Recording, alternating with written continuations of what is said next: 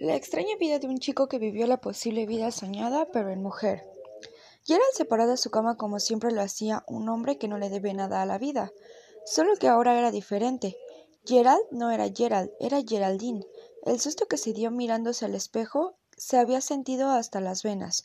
Un grito agudo se escuchó en toda el área y las alertas en su cerebro se activaron al no saber qué pasaba. ¿Pero qué carajo? se preguntó. Pero ya era tarde, es decir, ¿era un sueño o de verdad estaba ahí parado en un cuerpo que no era suyo? Caminó como león enjaulado, pensando en sus opciones más cercanas a la cruda realidad que estaba viviendo. ¿Ovnis? Podría ser. Había escuchado de varias personas que eran abducidas en la noche. Tal vez se equivocaron de cuerpo y lo pusieron en el más cercano que había, ¿no? ¿Un ser divino va a bajar para embarazarlo? Bueno, Tan siquiera ese ser saldría pelirrojo guapo y hasta tendría poderes. Existirá un multiuniverso donde se convierta en algún superhéroe y... No, no, no, no. Basta, basta. Su suerte empeoraba cada segundo que pasaba ahí, así que tomó una ducha rápida, se cambió tomando lo primero que sus ojos captaron y salió de ahí como alma en pena. Rezaba porque alguien le diera alguna solución o incluso esperaba despertar en cualquier momento de esa horrible pesadilla que ahí se formaba. En la calle se dio cuenta de la forma en que los hombres la observaban, como si fuera algún aperitivo listo para degustar en un día soleado. Sintió repulsión y, y apuró el paso a su más cercana solución, el médico. Entró como gacela en apuro y comenzó a contar con bastante rapidez y temor lo que había sucedido esa mañana. Y ya estaba. Creía que le darían alguna solución o alguna fórmula secreta después de decirle Hey, todo, el, todo es, tómate tu tiempo. Esto y, y volverás a la normalidad. Pero al contrario, de eso escuchó una carcajada incrédula, no una, sino muchas. El doctor se mofaba a sus costas, y Gerald, o Geraldine más bien, no podía dar crédito a lo que oía y veía. Ese solo se reía y él seguía sin su cuerpo correcto. Con el ánimo por el suelo, los nervios al tope y la realidad la golpeaba como una bofetada en la cara. Decidió irse antes de que su dignidad terminara en el bote de basura, a lo que le quedaba de ella. De regreso a casa, Geraldine caminaba desganada y con su ánimo por el suelo. Se preguntaba si aquí era cuando le rogaba a ese Dios que le ayudara porque, si era necesario, le iba a prometer jamás comerse los pasteles que su madre preparaba en la cena navideña, y ella agarraba de más. Pero es que eso era injusto, castigar de esa forma por un miserable pastelito. Sintió la boca amarga y subió a un autobús que la dejaría cerca de su casa. Consiguió un asiento solitario en ese camión y sin ser consciente de sus actos subió su dedo índice a la cima de uno de sus pechos tocándoselo. Oh. conjeturó, asombrada por la sensación. Tocó de nuevo, una vez más, una y ya, hasta que se percató de las miradas extrañas que le dedicaban los pasajeros que ahí viajaban. Bueno, lo haré en casa, pensó. Pero lo que ocurrió al llegar a su casa fue todo lo contrario. Geraldine se había quedado dormida por todo lo que había vivido ese día. A la mañana siguiente, Geraldine se, se estiraba como de costumbre. Tremulaba de horror que había sufrido el día anterior. Se levantó de nuevo con el Jesús en la boca. No había cambiado nada. Resignada, se sentó en la cama pensativa, hasta que por segunda vez se le iba el alma a los pies. Por todos los dioses. exclamó, pasmada al observar en su pequeño collage de fotografías una de una que más sobresalía. Su novia había pasado a último plano cuando todo su mundo se volcó en dos segundos.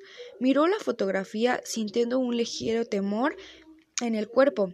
¿Cómo le explicaría a esa rubia incandescente que ahora no era Gerald, sino Geraldine? Rezándole a algún ser divino que por primera vez la escuchara, marcó el número de esa chica rubia y le pidió verse en el parque en dos minutos. Geraldine ni siquiera se había bañado.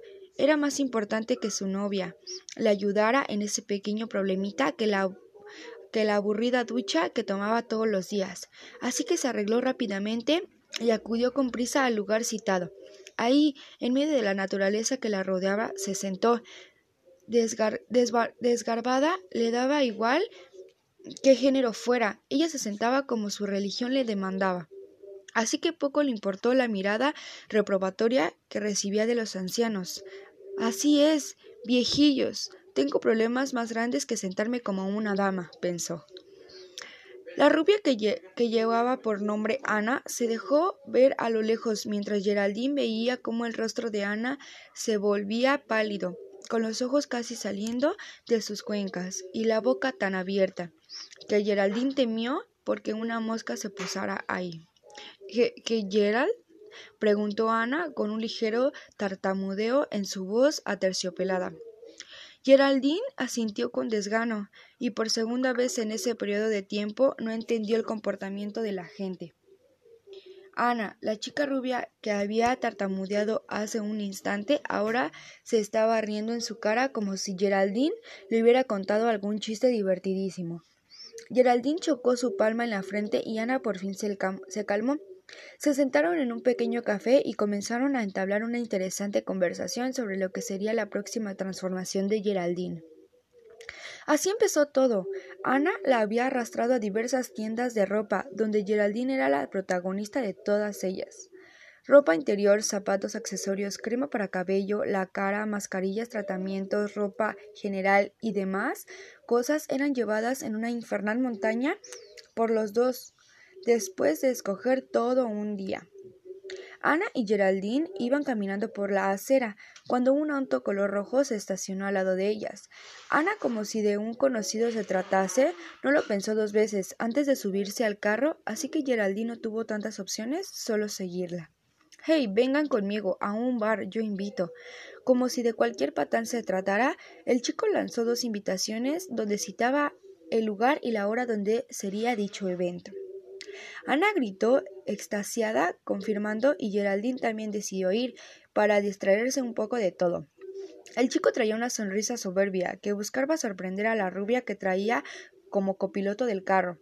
Pero la rubia no cedía y Geraldine no estaba interesada en seguir ningún tipo de juego, así que cuando llegaron al lugar, los tres fueron por sus mutuos intereses bailar, tomar demasiado alcohol como como vagabundo sin vida y quedar inconsciente, o al menos ese era el, el magnífico plan de Geraldine.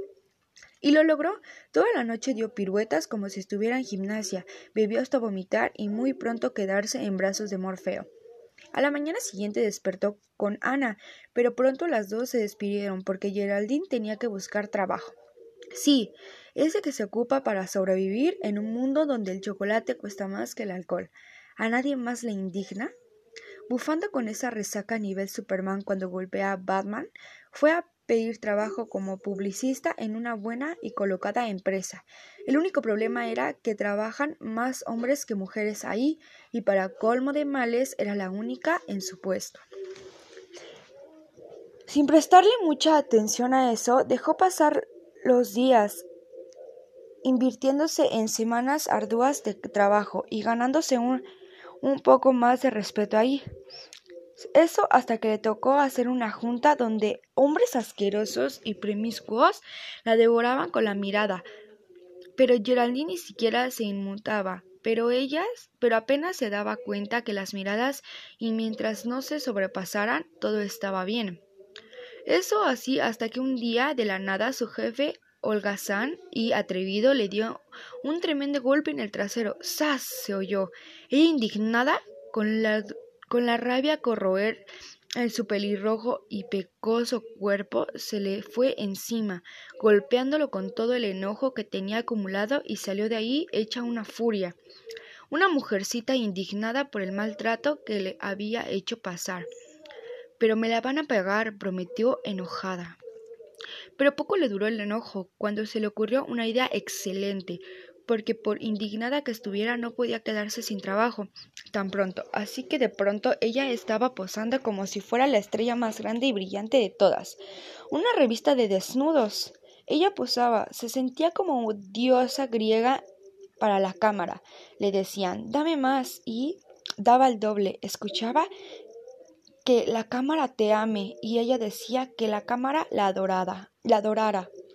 Así pasó el tiempo, entretenida en su más grande hazaña. Por otra parte, en la parada del autobús, un día nublado y lluvioso, Ana se encontraba con un conjunto rojo y boina negra. Pensaba en lo bien que había ido esa semana, en lo que haría después de llegar a casa, y luego pensaría qué día visitaría a esa pelirroja revoltosa, hasta que algo le llamó la atención. Ana era curiosa por nacimiento, así que no se molestó cuando invadió el espacio personal del hombre que sostenía sin ningún tipo de vergüenza una revista para desnudos. Qué buenos pechos, sintió Ana, sintió Ana, de acuerdo con el individuo, con el individuo hasta que ¿qué?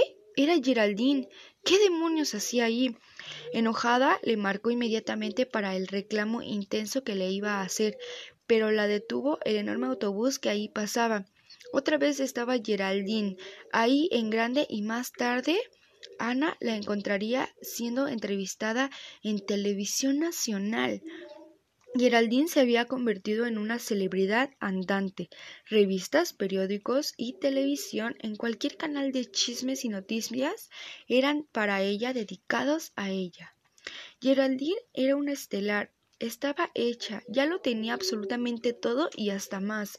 Ahora ella amaba ser Geraldine, amaba que de todo un día para otro alguien le hubiera puesto cuerpo nuevo y le alegraba que así fue un accidente le pasara a ella. Así fue todo el tiempo, hasta el día de su boda. Geraldine se casaba, iba a unir su vida a un campo precioso al sur de la ciudad, en una iglesia rural bastante preciosa y, y cuidada. Ana y Geraldine iban montadas en una lujosa motocicleta. La primera iba con ese cabello rubio desordenado e en un moño alto que era obstaculizado por el casco protector, mientras que la novia de ese día iba bien agarrada de la motocicleta y con su vestido blanco ondeando al ritmo del viento que pasaba como un roce por su piel.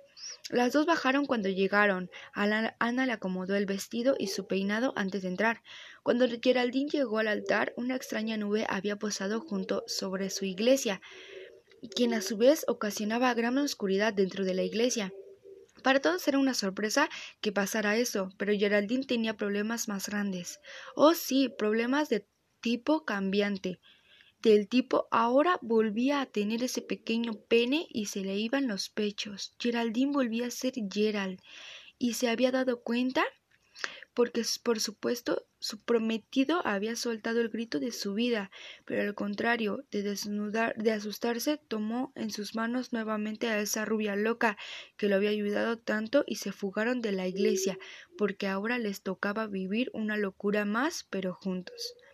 Geraldine volvió a ser Gerald y de nuevo volvió a tener junto a él a esa rubia incandente en sus manos.